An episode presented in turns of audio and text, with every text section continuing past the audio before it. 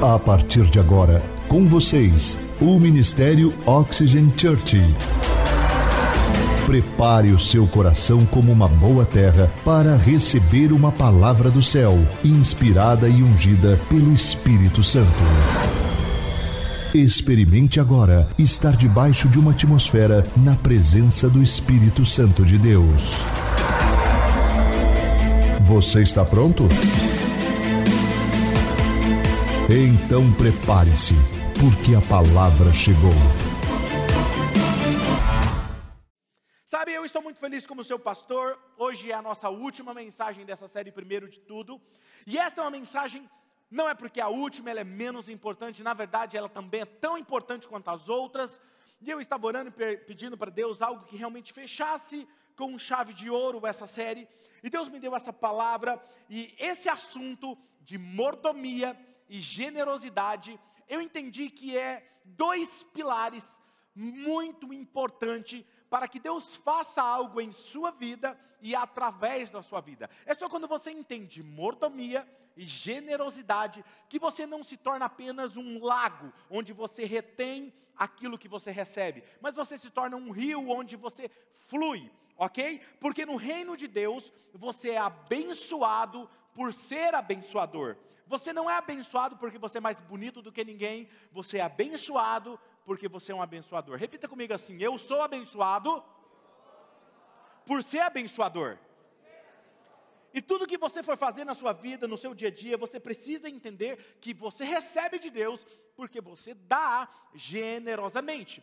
E eu quero ler um texto com vocês que está no livro de Provérbios. Eu amo o livro de Provérbios. Deixa eu falar algo para vocês. Eu sei que muitas pessoas às vezes me perguntam sobre isso nas redes sociais, mas deixa eu te dar uma dica. Se você quer um livro para você estudar, tirar chaves, tesouros escondidos na palavra de Deus, estude o livro de Provérbios. Ele é incrível para o seu devocional. Então eu quero chamar você, abre o seu aplicativo ou na versão da Bíblia que você mais gosta, e leia comigo Provérbios, capítulo de número 11, versículo 24 ao 25. Diz assim, na versão a mensagem: Quem dá com generosidade ganha cada vez mais, mas quem é avarento acaba perdendo tudo. Quem abençoa os outros é muito abençoado.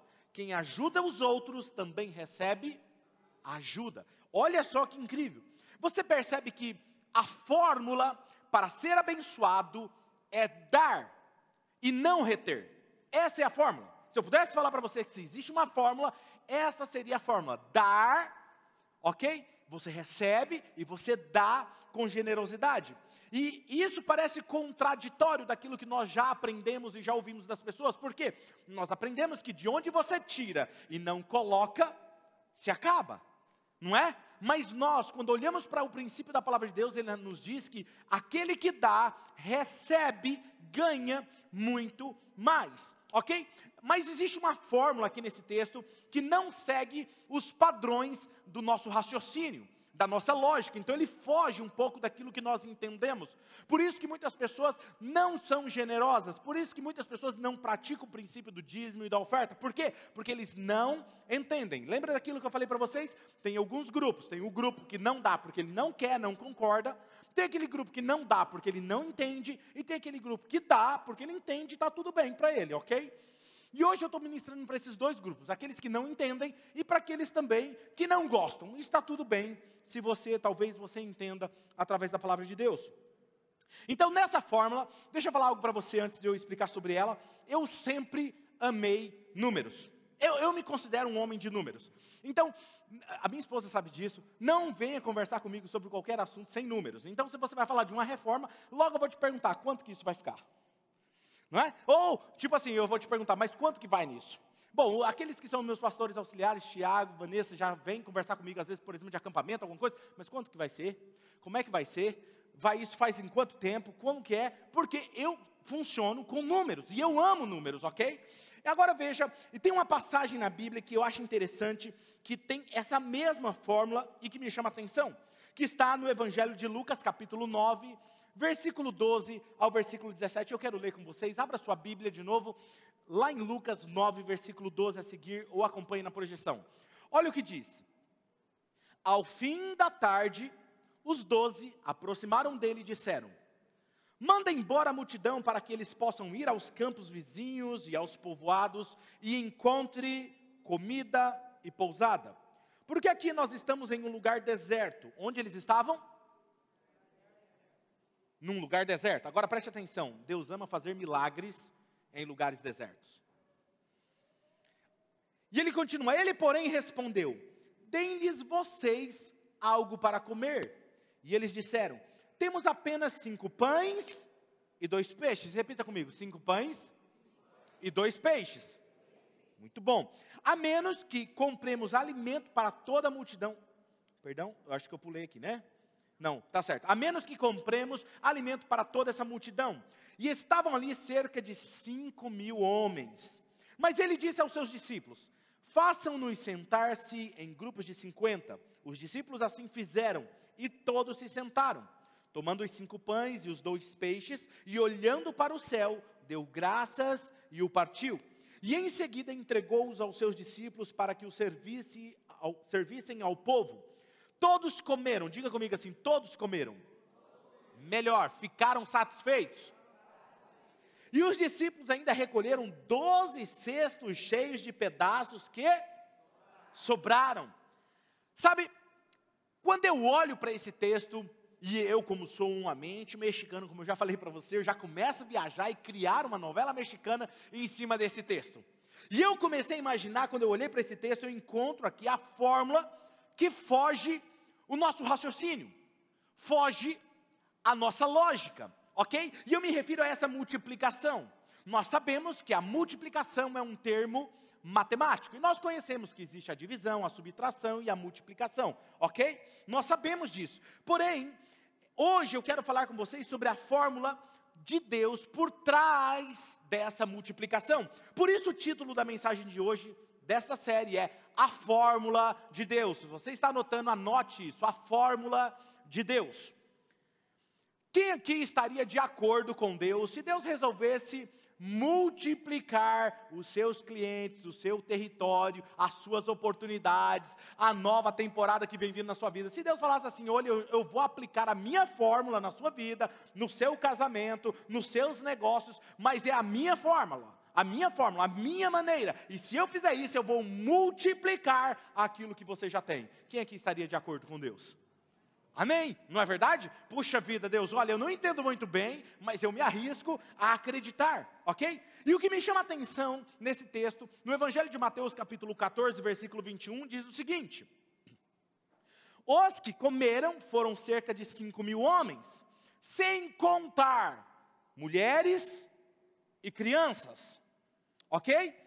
É provável que aqui como naquela época eles contavam apenas os homens, não contavam as mulheres e as crianças, mas muito provavelmente, imagina que uma esposa para cada homem, ok? Porque eles casavam muito cedo, entendeu? E se fosse naquela época, tem alguns jovens aqui que já tinham casado já fazia tempo. Entendeu? Porque eles casavam muito cedo. E tinham dois, três, quatro filhos, aquela belezinha, entendeu? Animados, não tinha televisão naquela época, não tinha programa. E aí eles se empolgavam.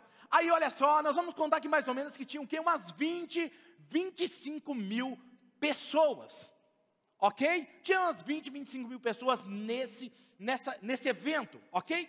E o que me chama a atenção é que o texto diz que sobraram 12 cestos cheios de pães e peixes. E aí eu começo a pensar: se Jesus sabia que tinha 5 mil homens, mais uma esposa, mais as crianças, 20, 25 mil, Será que Deus, ele sabe exatamente a quantidade de pessoas ali, sim ou não? Mas por que que Deus fez uma conta que sobrou? Pensa comigo. Quando está lá no deserto, vamos lembrar aqui uma outra passagem, quando está lá no deserto, o povo está reclamando que não tem carne, é, Moisés, agora a gente não tem carne, lá no Egito a gente comia carne, aí Deus fala, fica tranquilo, eu vou mandar cordonizes para vocês, e vocês vão poder assá-las e comê-las, e aí manda tanta cordonizes, que os historiadores dizem que dava no meio das canelas, de tanto pássaro, eles comeram até se fartar, agora veja, Deus dá mais do que o suficiente, porque Deus nos surpreende, ok? Deus, Ele é um Deus que ama surpreender, e isso me chamou a atenção. Agora vamos eu quero que você viaje comigo no tempo, e eu sei que muitos vão rir no meio dessa pregação, tá tudo bem. Outros vão chorar no, meio, no final, mais do meio para o final, e está tudo bem, ok? Porque eu acredito que Deus quer falar com você. Mas eu quero que você viaje comigo aqui agora, no meio dessa história. Eu quero que você se imagine lá, ok? Você é um discípulo da época de Jesus, combinado? Então vamos lá. Vamos nos colocar nessa história. Eu quero que você imagine como que eu e você reagiríamos a essa situação, se nós estivéssemos presentes lá com Jesus, ok? E eu quero que a sua, você use a sua imaginação, eu no meu caso vou usar mexicano, não sei qual é a sua imaginação, mas eu quero que você imagine comigo. Você faz parte do comitê de pessoas que está procurando o Messias. E apareceu um cara chamado Jesus. E esse cara parece ser muito bom porque ele está curando os enfermos, curando os cegos, fazendo os paralíticos andar, ressuscitando mortos. Cara, ele está andando sobre as águas. Isso é incrível. Parece que ele é o Messias. E aí está todo mundo empolgado, ok? E ficam sabendo que ele ia ministrar em uma reunião da Oxygen lá no deserto. E aí eles ficam empolgados, e aí ele pega, e eles começam então a, aquela aquela empolgação, eles tweetam, eles mandam no WhatsApp o vídeo, eles começam a fazer stories, fazer postagem, ó, oh, galera, marca fulano, ó, oh, nós vamos estar lá amanhã no deserto, vamos lá ouvir esse Jesus, ele tem algo incrível para nós, e aí o que acontece? Essa reunião do culto da manhã de Jesus enche, dá lá 20, 25 mil pessoas, e isso me chamou a atenção, por quê? Aí eles começam o louvor, chama lá a galera do louvor e faz aquele louvor incrível como nós, o que nós tivemos aqui agora. Aí tinha uma Rebeca naquela época, cantando, junto com Isaac, junto com a Raíssa. E aí estava aquele negócio, Jesus empolgado para ministrar a palavra. Porque o louvor, eu tenho um negócio, eu falo para os meninos, cara, agita no louvor, porque o louvor me deixa plugado. Entendeu? Eles já sabem disso e eu fico empolgado. E aí eu fico imaginando Jesus, depois daquele louvor, daqueles cantaram aquelas canções, eles estavam empolgados. E é interessante, depois daquele louvor, Jesus assume o palco e ele começa a pregar. E ele fala: Gente, hoje eu quero começar uma série de mensagens com você. E ele começa a pregar, e todo mundo empolgado, impactado com aquela série de mensagens. Ele está falando. Jesus falava, e as palavras entravam no coração das pessoas. As pessoas ficavam totalmente impactadas com, com, com, tanta sabedoria, com tanta autoridade com que ele ensinava. E eu quero que você imagine essa cena. Aí deu dez e meia, o culto começou, onze e meia, ah, o pastor Claudinei demora às vezes um pouquinho, uns três, dois minutos. Jesus deve estar passando um pouquinho, mas já já ele termina. Quinze para meio-dia e Jesus está lá pregando. Meio-dia, Jesus está lá empolgado pregando.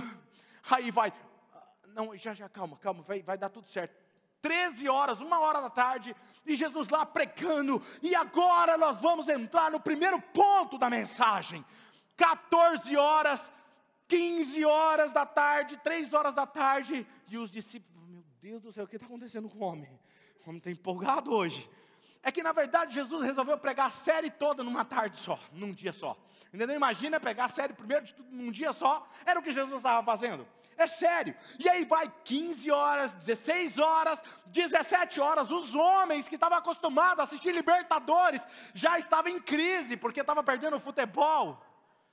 Palmeiras ia perder, oh, perdão, é, outro time ia jogar e eles estavam lá, entendeu? E aí deu 18 horas. Gente, eu não estou mentindo para vocês. Olha o que a palavra de Deus diz. Olha aqui. Lucas 9, 12. O que está escrito aí? Ao fim da tarde. Ao fim da tarde. Sabe o que significa isso no grego, gente? Essa palavra no grego significa no fim da tarde. Já estava quase anoitecendo, ok? Agora, usando a minha imaginação, imagine os discípulos se reuniram e falaram: o que, que nós vamos fazer? Porque é sempre assim: todo pastor, deixa eu revelar algo para vocês, todo pastor tem um grupo de auxiliar que gosta de dar pitaco. Todos. Não tem, é, é fora, não tem. Todo pastor, todo líder tem um grupinho que se sente no direito de falar. Só que o interessante, eles gostam de dar pitaco, mas na hora de falar ninguém fala, sempre manda um só. No caso aqui, nós sabemos também quem que é o porta-voz deles. Aí, olha só o que está acontecendo. Eles estão lá. Gente, o negócio é o seguinte, cara. Estou com dor de cabeça, cara. Não tomei café hoje. O outro, rapaz do céu, cara, não sei, cara. Será que Jesus está empolgado? Ele vai fazer uma vigília agora. E a barriga, olha isso, barriga roncando, cara. O que, que a gente vai fazer? Aí alguém fala assim: Ó, cara, Jesus se importa demais com as pessoas. O que, que você acha? Vem cá, Pedro, você que é o cara que dá com a língua nos dentes. Vem cá, chama Jesus de canto, leva uma água para ele, dá uma disfarçada, leva água. Aí chama ele de canto assim, fala assim: Senhor, as pessoas estão quase para desmaiar de fome. O que, que o senhor acha? É, eu acho que vai, mas quem que vai? Não, vai você, Pedro. Não, eu não vou, não, não, eu não vou, não. É desse jeito. Gente, é a mesma coisa, só muda o tempo, mas é desse jeitinho. Acontece a mesma coisa aqui na Oxford. Não, eu não vou falar com o pastor, não. Fala você. Não, vai lá, mano, você já tem direito. Tem uns falam, não, você é o preferido do pastor. Mas não tem nada de preferido. Quando sobra lambada, sobra lambada para todo mundo do mesmo jeito. Aí, olha lá, eu quero que você imagine comigo Pedro, Pedro empolgado, né? Tinha que falar, vai fazer o quê? Vai Pedro então lá falar com Jesus. Aí ele pega um copo de água, assim, uma botijinha de água.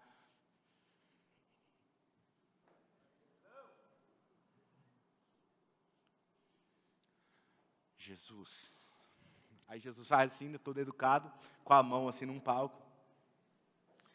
É, sabe o que, que é? O pessoal está quase desmaiando de fome. Está ficando tarde, os restaurantes já fecharam tudo.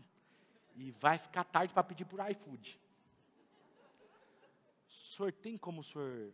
Porque assim, por nós, o senhor pode pregar à vontade.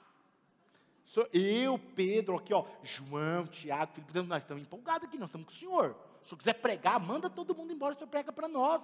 Aí a barriga de Pedro. Então, é, se senhor puder dar uma agilizada aí, porque o negócio está demorado demais. E é interessante que Jesus ele está pregando, é demais, as pessoas estão impactadas, essa série de mensagens que ele estava pregando em um só dia, estava demais, mas eles queriam e estavam com o estômago fazendo barulho, eles estavam com fome.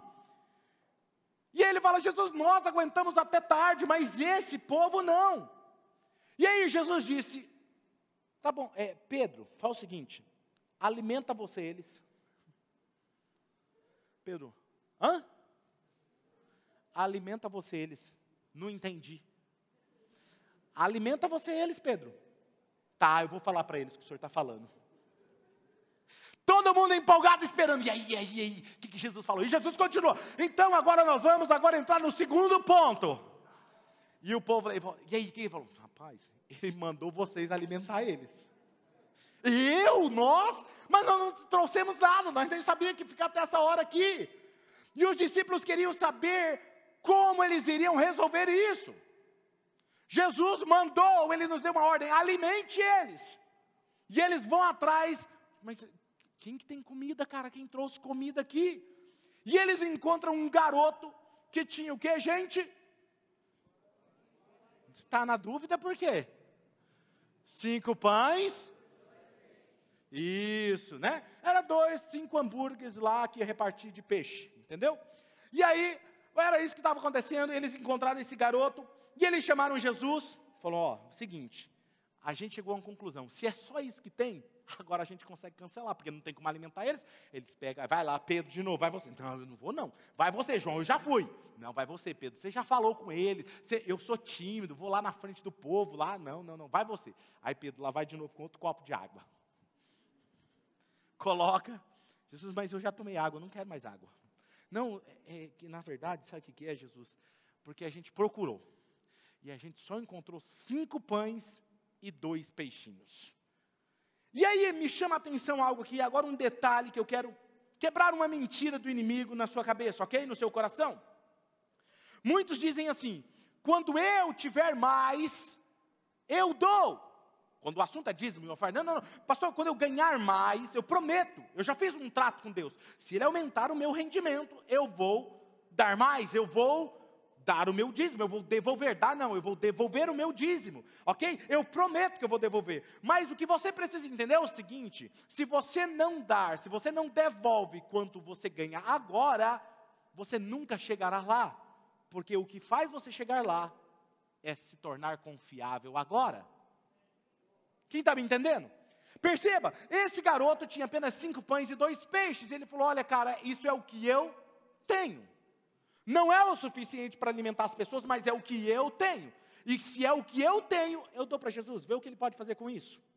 E isso é interessante você observar. Agora, olha só. Talvez o que você precisa entender é que talvez você esteja no deserto como aquele garoto. Não tem muito com o que honrar a Deus. Não tem muito com aquilo que confiar em Deus. Mas se você faz o que Deus lhe pede, Ele treina o seu músculo da fé. A Ele mesmo faz o um milagre acontecer mesmo no deserto. Entende? E aí eu imagino Pedro agora abordando o menino.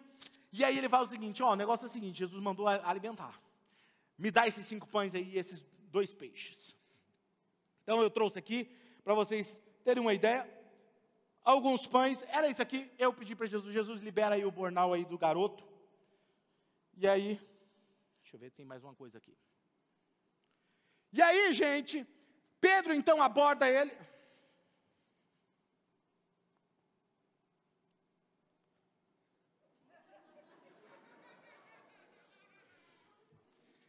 Tem mais um aqui. Quem quiser fazer depois um fritado. Bom, Pedro olha e fala: É isso aqui? E aí Pedro estava com fome, né? Como eu falei para você. Falou assim, mas. Hum, Jesus, olha o seguinte, ó. Está aqui, ó, os pães. Cinco pães é quase cinco. Quase cinco, Jesus, porque eu estou com muita fome. Se passar uma manteiga aqui, desce bem. E aí ele entrega para Jesus, e interessante que Jesus, e eu imagino agora Jesus virando para Pedro e fala o seguinte para ele: Pedro, me dá esses pães, me dá esse peixe. E agora vocês vão fazer o seguinte: manda todo mundo sentar em roda de 50. Círculo de 50. Agora você imagina, eu fico imaginando Pedro. Vamos lá, gente, Pedro, me ajuda aqui, ô João, me ajuda aqui, Felipe, vamos lá, todo mundo de 50, vamos lá. Um, dois, três, quatro, cinco. Pedro! Ah! Um, dois, três, quatro, cinco, seis, sete. Pedro! 4, 5, 6, 7, 8, 9, 10, 11, 12, 50. Senta aqui. Para! Deixa eu contar, que senão eu vou me perder. Vamos lá, de novo. Um, dois, três. Imagina essa cena. Senta todo mundo em círculo de 50. E aí nós vamos, vocês vão alimentar eles. Como é que Jesus. Rapaz, eu acho que eu já sei. O sol está fazendo mal para Jesus. Sol no deserto, certeza, está delirando. Aí olha só. Jesus manda aquelas 20, 25 mil pessoas sentarem e aí olha o que acontece. Jesus manda eles sentarem em pequenos grupos. Deus, agora escute que eu vou te falar uma mensagem de Deus para você. Deus só faz depois que você aprende a sentar. Tem algumas situações, eu quero que você imagine 20, 25 mil pessoas ouvindo. Estava aquela bagunça, aquela desorganização, e ele fala assim: se organizem em 50, senta. Deus só pode fazer depois que aquilo que está um caos na sua vida aprende a sentar e confiar. Quando você senta, significa expectativa na pessoa certa e confiança na pessoa certa.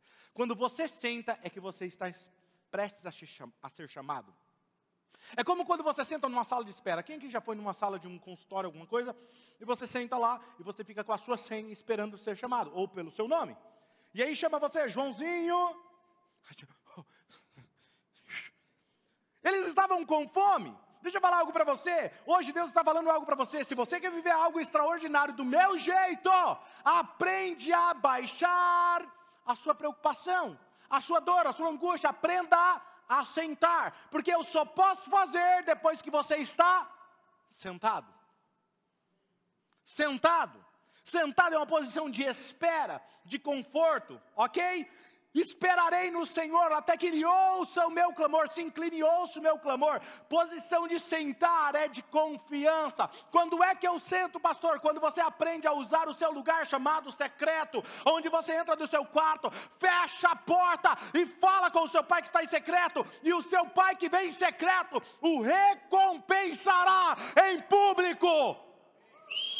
Quando você senta Sentar, posição de descanso, posição de confiança. expectativa na pessoa certa. Salmo 42, 11 diz assim: Porque você está assim tão triste, ó minha alma? Porque está assim tão perturbada dentro de mim? O salmista Davi falando: Põe a sua esperança em Deus, pois eu ainda o louvarei, Ele é o meu Salvador, Ele é o meu Deus. Tem horas que você precisa olhar para a sua alma e dizer assim: aquieta-te, alma, sossega angústia, sossega preocupação, eu confio no Senhor. Ei, deixa eu falar uma coisa para você. Eu, como seu pastor, às vezes eu me pego também atingido por vários pensamentos, as preocupações querem me atingir e eu tenho que parar e falar: ei. Eu confio no meu Deus, Ele é aquele que abre porta onde não tem porta, Ele é aquele que faz. Eu falo comigo mesmo e eu declaro, porque eu sei que aquilo que sai da minha boca é o próximo degrau que eu vou pisar. Tem alguém comigo aqui hoje? Agora, olha que interessante. Vamos para a matemática lógica. Cinco pães, dois peixes, dois hambúrgueres de peixe. Consegue alimentar 20, 25 mil pessoas?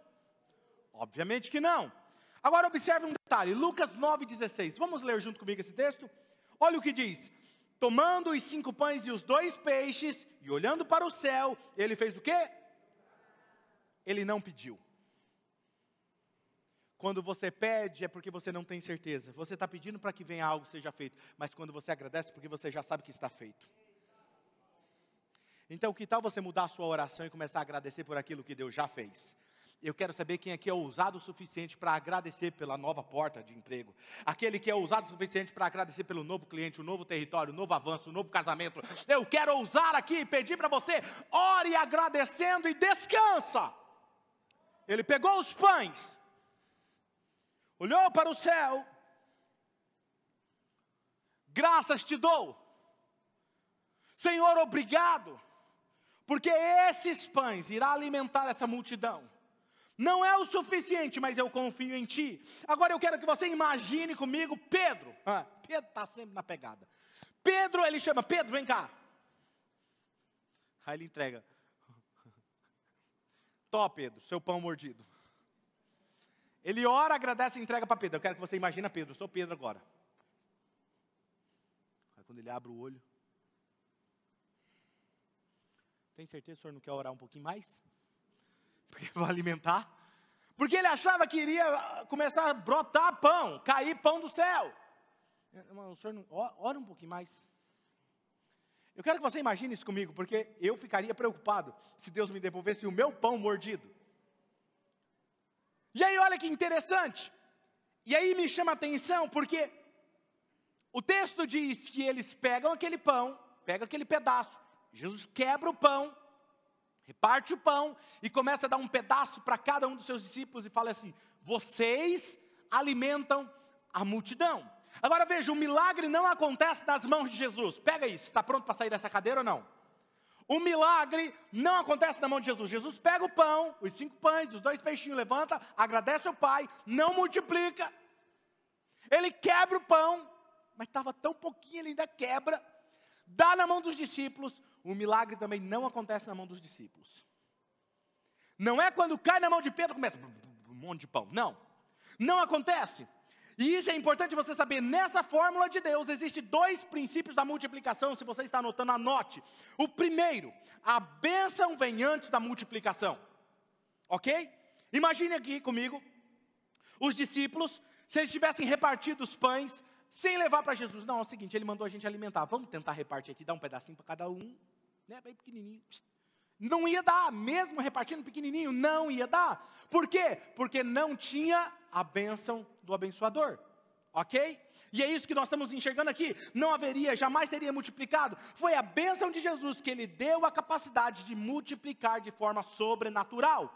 O garoto traz os cinco pães, os dois peixes, que representam o seu dízimo, dar a parte de Deus o que é de Deus, traz a Jesus o que não era suficiente para alimentar a multidão. Então Jesus abençoa e quebra, ele reparte.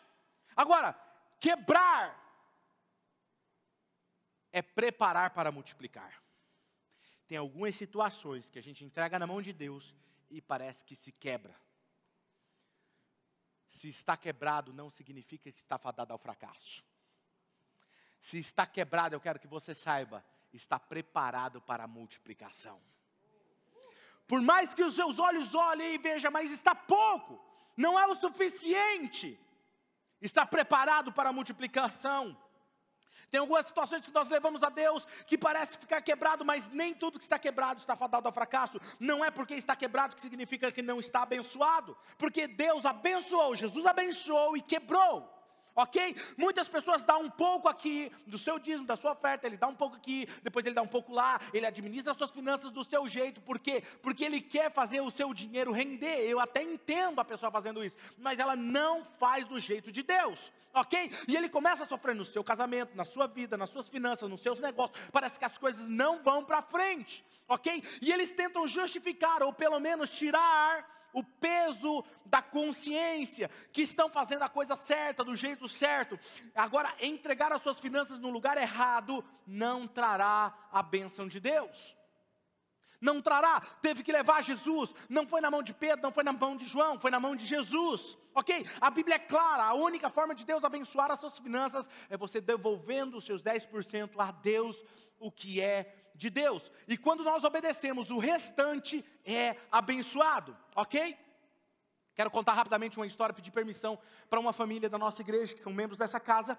Eles me contaram um fato, assim que nós começamos a série, falou assim, pastor, o ano passado a gente começou um novo negócio, começamos a expandir o nosso negócio, nós sempre fomos dizimistas na casa do Senhor, nós nunca negociamos esse, esse princípio, mas, no final do ano passado, quando a gente começou novos negócios, expandindo os nossos negócios, nós falamos assim: olha, vamos fazer o seguinte, não vamos devolver o dízimo, não, agora não, vamos investir, vamos pegar todo esse dinheiro, reinvestir.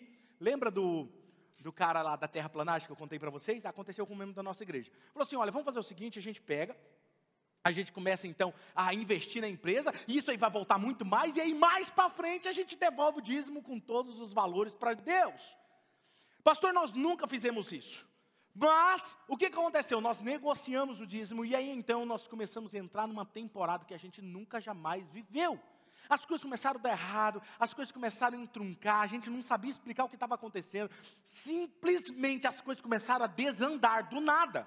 E um dia a gente atrasou uma parcela do carro de um dos nossos carros que era financiado. E aí a gente recebeu uma ligação de um suposto banco falando o seguinte: olha, vocês atrasaram, vocês precisam pagar, posso mandar o boleto para vocês? Falou, claro, manda o boleto, a gente nunca atrasou com nada, a gente vai pagar. E aí eles mandaram o boleto, a gente pagou e continua, mas passou a coisa entruncada. E aí a gente começou a viver essa nova série, e a gente começou a entender tudo o que estava acontecendo. Por quê? Depois mandaram busca e apreensão do carro. Aí, como assim? Levar busca e apreensão do carro, a gente está pagando. Liguei no banco, falou, não, vocês não estão pagando. Não, nós estamos pagando. Mas você tem comprovante? Tem comprovante, está tudo pago aqui. Mostraram para ele. Sabe o que a gente descobriu, pastor? Que a pessoa que nos ligou a primeira vez era uma fraude. Nós estávamos pagando para os ladrões. Hoje a gente entendeu que a gente estava pagando o devorador.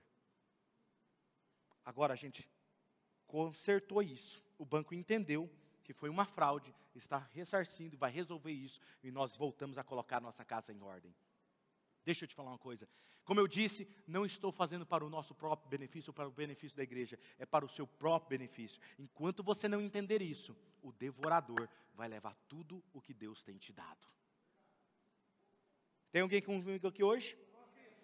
Segundo princípio, compartilhar vem antes da multiplicação, ok? Isso é o que muita gente faz. Ele dizima, ele devolve a Deus o que é de Deus, ele recebe a bênção, porém ele não reparte o que ele recebeu, ou seja, ele não oferta. Lembra que eu falei para vocês que ofertar é o que vai além do dízimo, ok? E aí não é só ofertar na igreja, ele oferta em, na vida de qualquer pessoa, a pessoa se torna generosa. Imagine se os discípulos tivessem comido, como Pedro, comido pão, né? E falar assim, ó, Jesus abençoou, abençoou, agora eu vou comer porque eu estou com fome, eles que se lasquem agora. E depois se sobrar alguma coisa eu dou para eles não teria multiplicado. Então eu quero te ensinar uma coisa: o poder da multiplicação estava em ir além da bênção e compartilhar o que estava em suas mãos. Quero dar algumas dicas para você, para você viver bem financeiramente. Primeira coisa, devolva a Deus o que é de Deus. Segunda coisa, faça uma boa gestão das suas finanças. Aprenda sobre finanças, faça cursos de finanças. Nós vamos oferecer recentemente, daqui a alguns tempos, nós vamos anunciar aqui um, uma imersão sobre finanças aqui, que um dos meus mentores financeiros vai organizar aqui na igreja para você de forma gratuita, ok? Fica tranquilo, não vou levantar nada Eu falei isso para vocês, é promessa, para ajudar vocês. Entendeu? Porque nós entendemos que vem uma sabedoria através da gestão financeira. Pague as suas dívidas, não deixe nada atrasar, não manipule Deus para dar uma oferta. Ah, então Deus, eu vou fazer isso aqui porque o Senhor sempre dá, o Senhor não deve nada para ninguém, Deus falou isso, então não faça isso, não manipule Deus, ok? Deus é o provedor das pessoas. Não manipule as pessoas, não dê nada para alguém pensando em ter algo dessa pessoa, não faça isso.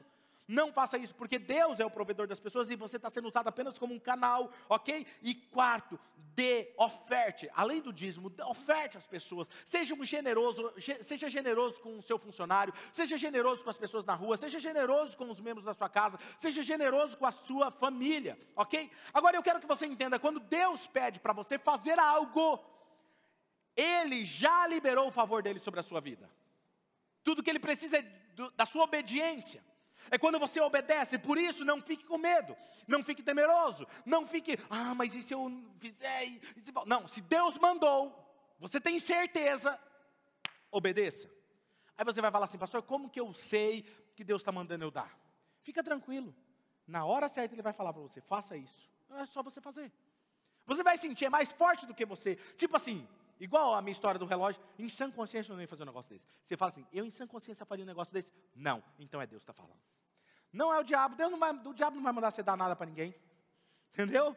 Agora veja, Deus me ensinou algo interessante sobre isso. Uma vez ele falou assim para mim, quando eu estava começando o ministério de jovens, ele falou assim, Claudinei, pegue três sementes de milho e plante em um vaso grande. E eu plantei. E todos os dias eu ia lá, eu molhava aquela, aquela planta, e eu esperava, e Deus começou a ministrar no meu coração, e Ele falou assim: Está vendo, quando eu mando você fazer algo, todo o potencial de frutificação da semente já está dentro dela. Eu não coloquei depois. Você só precisou pegar a semente e colocar no lugar certo, dentro do terreno certo, com o ambiente correto, a temperatura correta, ele floresceu. E olha como o milho está. O milho não estava fazendo força para ser milho. Ele não estava lá assim. Milho. Ah, não. Uma boa. Como diz o nosso irmão Geraldo, overflow porque todo o potencial estava dentro dela. Deixa eu te falar algo. Quando você obedece a Deus, está no centro da vontade de Deus, todo o potencial que tem para acontecer na sua vida já está dentro de você. Flui naturalmente. Quem está me entendendo, recebendo essa palavra hoje? Então veja, um detalhe importante aqui que você precisa entender: se você perguntasse aos discípulos de Jesus como ele faria aquele milagre da multiplicação, eles rapaz, não tem a mínima ideia, nós estamos apenas obedecendo. Eles não sabiam qual era a fórmula que Deus iria usar, que Jesus iria usar, eles estavam apenas obedecendo. Agora, um detalhe: todos que. Agora eu quero uma pergunta de vocês, eu quero a interação de vocês aqui online, digita no chat aqui comigo, ok? Vamos lá, me responda. Todos que estavam ali ouvindo Jesus, será que todos ali eram santos? Eram perfeitos? Os discípulos eram perfeitos? Escuta, pega isso, pega isso. Para Deus realizar um milagre, ele não precisa da sua perfeição. Eu acho que vocês, duas pessoas, eu estou pregando para duas pessoas aqui hoje. Deus não precisa da sua perfeição para realizar um milagre. Agora eu vou te falar o porquê. Pastor, então o que, que ele precisa? Ele precisa apenas da sua obediência.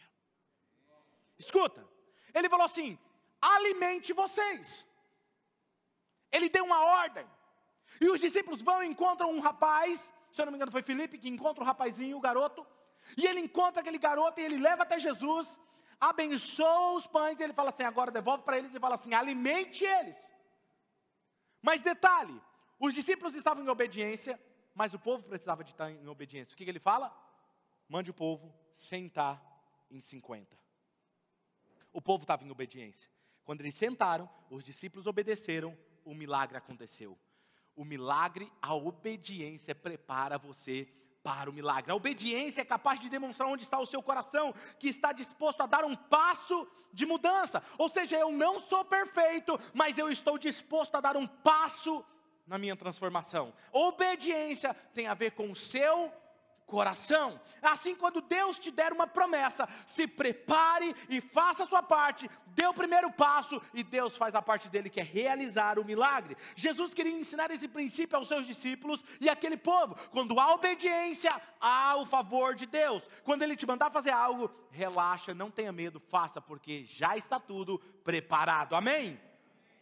Vamos observar algo aqui na vida do rei Salomão, ok? Vamos dar uma olhadinha na vida do rei Salomão.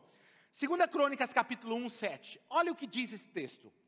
Naquela mesma noite, Deus apareceu a Salomão e lhe disse: Pede, leia comigo.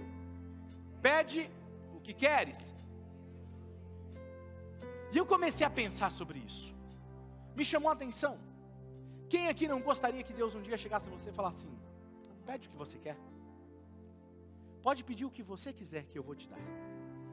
Ah, que nível de relacionamento com Deus. E eu comecei a pesquisar e estudar sobre isso. Eu comecei a querer entender quando é que Deus disse isso em todas as Escrituras. E eu descobri algo. Eu fiquei imaginando o que, que Salomão fez que justificasse essa conversa com Deus. O que ele fez? A ponto de Deus fazer essa pergunta para ele. Eu continuei estudando. E eu descobri que nesse dia que Deus fez essa proposta para ele, ele havia sido coroado como rei de Israel. E havia uma lei que quando o rei fosse coroado, ele deveria oferecer um touro. Diga comigo assim, um touro. Diga, um touro. Ele deveria oferecer um touro em sacrifício a Deus. E se ele pegasse um touro e oferecesse sacrifício, ele estava em obediência, sim ou não? Estava. Mas sabe o que ele fez? Mesmo texto diz que ele ofereceu mil touros de sacrifício a Deus. Isso me chamou a atenção. Ele foi além. Ele não fez só o que era para ele fazer. Preste atenção nisso. Os religiosos da época questionaram ele. Ei, Salomão, você não precisa fazer isso. Deus não mandou você dar só um touro. Deus não mandou você dar apenas o, o, o seu dízimo. E ele fala: Eu vou dar mil touros. Ele foi além do esperado, ele foi um doador extravagante. Eu descobri que Deus só irá dizer: Pede-me o que você deseja. Ele só dirá isso a doadores extravagantes. Mas ele não diz para aqueles que retêm, aqueles que são egoístas, porque eles não são confiáveis. E por que Deus diz isso? Olha a resposta, 2 Crônicas, capítulo 1, versículo 10 ao 12. Olha o que ele me diz. Vê se ele não era confiável. Dá-me sabedoria e conhecimento para que eu possa liderar essa nação. Pois quem pode governar esse grande povo? E Deus disse a Salomão: Já que este é o seu desejo, o desejo do seu coração, e você não me pediu riquezas, nem bens, nem honra, nem a morte dos seus inimigos, nem a vida longa, mas sabedoria e conhecimento para governar o meu povo, sobre o qual eu fiz rei. Você receberá o que você pediu, mas também eu lhe darei riquezas, bens, honra, como nenhum rei antes de você teve e nenhum depois de você terá. Certa vez, eu estava fazendo um período de jejum prolongado. Aqueles que leram meu livro sabem que eu relato isso. Era 40 dias só de água. E eu estava terminando já o jejum, eu lembro muito bem disso. E eu estava no momento, estava tomando banho, orando, e estava chorando muito. A presença de Deus estava ali. E eu sabia que eu tive um sentimento de. Ele estava falando assim para mim: Pode pedir o que você quiser. Você chegou aqui. Naquele dia eu falei assim: Deus, eu só quero que o Senhor nunca retire o teu espírito de mim. Só isso que eu quero. E hoje a minha vida é tão abençoada. Tudo que eu faço prospera. Mas eu nunca pedi isso a Deus. Eu só pedi para Ele nunca retirar o seu espírito de mim. E nunca me deixar de ser guiado por Ele. Você precisa entender uma coisa. Quando você se torna confiado, Deus sabe que Ele pode dar o que Ele quiser. E quando Ele pedir para você fazer algo, você vai fazer. Feche os seus olhos.